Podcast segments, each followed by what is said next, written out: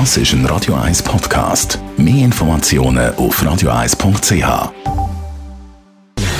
Gesundheit und Wissenschaft auf Radio 1. Unterstützt vom Kopfwehzentrum Irlande Zürich. www.kopfwww.ch es gibt ja die unter uns, die haben schon vor ganz vielen Jahren gesagt, Ingwer ist sehr gesund, Ingwer ist gut für unser Immunsystem.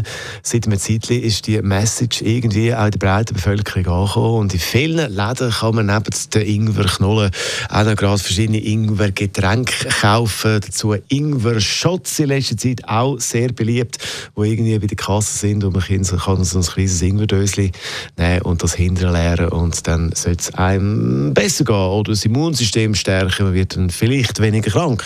So heißt Aber ist der Ingwer dann wirklich so gesund?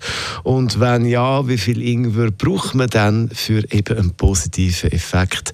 Zu der ersten Frage, Forscher von der Deutschen Universität München haben das nochmal genauer angeschaut, haben Daten gesammelt, haben Untersuchungen gemacht und die Daten, die stützen die These, dass Ingwer gut ist, dass Ingwer gesund ist. Aber äh, dann kommt noch der zweite Teil, wie viel von dem Ingwer dann essen bzw. trinken, dass es eben einen positiven Effekt hat.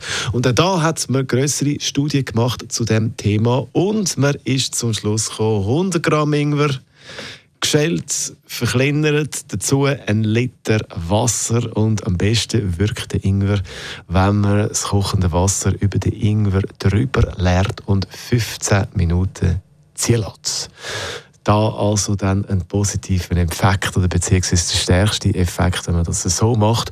Und äh, ja, ob jetzt bei euch ein Ingwer-Tee angesagt ist oder doch eher ein Kaffee. Schönen Vormittag, weiter mit Radio. Das ist ein Radio 1 Podcast. Mehr Informationen auf radio1.ch.